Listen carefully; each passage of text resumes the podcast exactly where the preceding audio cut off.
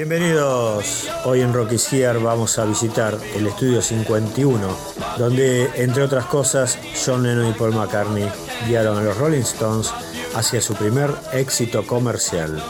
Este es un nuevo podcast de Rocky's Here. Soy Marcelo Lamela y te voy a llevar al Soho londinense.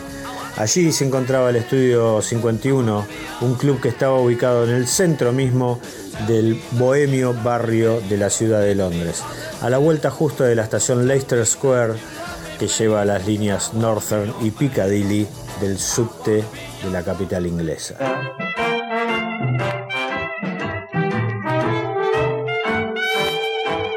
También se lo conoció como Kane Collier's Jazz Club, en homenaje a un trompetista inglés de jazz.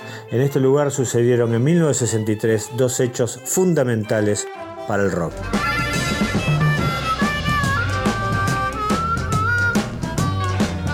Un joven Eric Clapton de apenas 18 años asumió la guitarra al frente de los Sharpers y debutó en vivo en el escenario del Estudio 51 en octubre de 1963.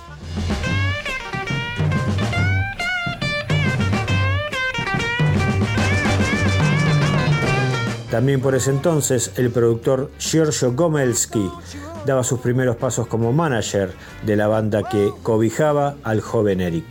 Gomelski era el dueño de otro club histórico, el Crow Daddy de Richmond, un suburbio londinense. Allí tocaban como banda residente los Rolling Stones. Hablando de ellos, la banda de Jagger y Richards también se presentaban constantemente en el estudio 51. Y cuenta Andrew Lou Oldham, el manager de aquel momento de los Stones, que luego de editar su primer simple no tenían claro hacia dónde iba la banda. Mick y Keith no terminaban de consolidar sus canciones, de consolidarse como compositores. Y justamente Andrew se encontraba con los Stones en medio de un ensayo en el estudio 51, cuando frustrado porque veía que su banda no tenía muy claro hacia dónde dirigirse, para despejarse tanta frustración salió del estudio y justamente se cruzó con Lennon y McCartney que bajaban de un taxi. Premoniciones, destino. Él ya había trabajado con ellos anteriormente en tareas de promoción de los Beatles ya que colaboraba con su propio manager, Brian Epstein. El conocer a Johnny Paul lo animó a contarle la situación en la que se encontraba sus dirigidos. En esa charla les confesó que no tenían ni siquiera definido cuál sería su siguiente simple para grabar.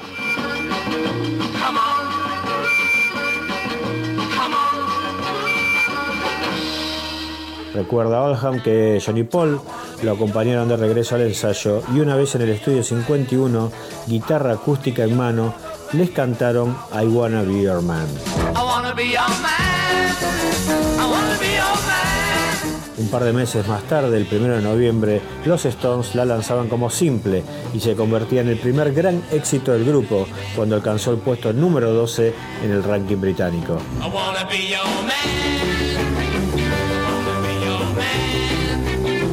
La versión de los Beatles fue incluida en su segundo disco, With the Beatles, y era cantada por Ringo Starr.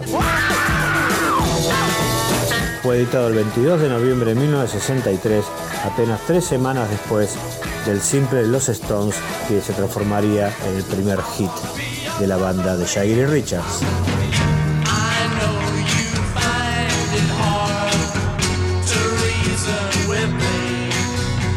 Luego de esa experiencia, Oldham comenzó a insistirles a Jagger y Richards justamente para que siguieran el ejemplo y comenzaran a componer canciones propias. De a poquito, Mick y Keith fueron aprendiendo y vaya si les salió bastante bien el aprendizaje.